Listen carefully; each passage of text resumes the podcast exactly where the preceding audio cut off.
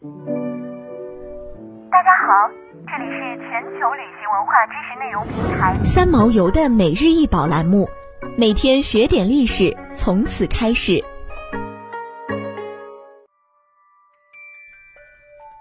鎏金蔓草花鸟八棱银杯，高五点三厘米，口径六点九厘米，足径三点一厘米。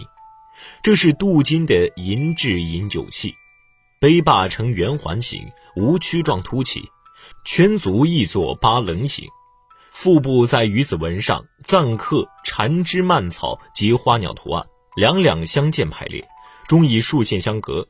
垫支板上暂刻鸿雁纹，亦以鱼子纹为地。此杯束腰之曲线较月宫八棱金坝杯弧度稍大，造型更显秀丽。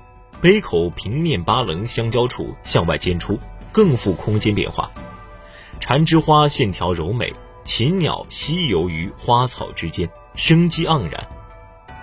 蔓草纹表现为蔓生植物的枝茎滋生延伸，蔓蔓不断，寓有茂盛长久的吉祥寓意。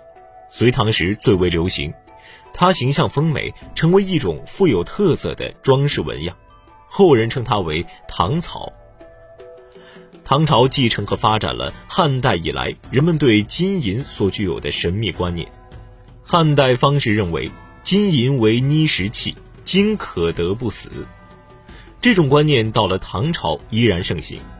同时，唐朝统治者又把金银器皿的使用渗透到社会等级观念之中。《唐律疏议》中记载，器物者一品以下石器不得用纯金。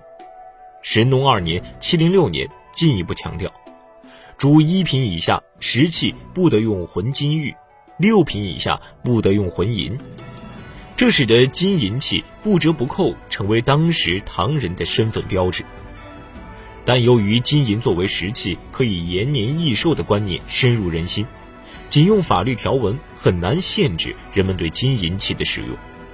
考古发现证明，许多金银器皿都出现在一品官员以下的墓葬。唐朝金银器的工艺技术成熟，装饰图案主要分为几何形与写生形两大类。前者多装饰器物边缘，后者多装饰主题。制造工艺更为精细复杂，普遍采用镀金、浇铸、焊接、切削、抛光、铆、镀、刻凿、錾刻、镂空等加工技术。边远地区和南方地区同样出土了制作高超、时代特色明显的金银器皿。基于唐代金银采矿和冶炼工艺提高，以及朝廷强有力的管理等背景，使得金银器蓬勃发展。因此，唐朝被称作中国古代金银器制作和使用的繁荣期。该时期金银器数量大、种类繁多、制作极为精美，代表中国古代金银器的。最高水平。想要鉴赏国宝高清大图，欢迎下载三毛游 App，更多宝贝等着您。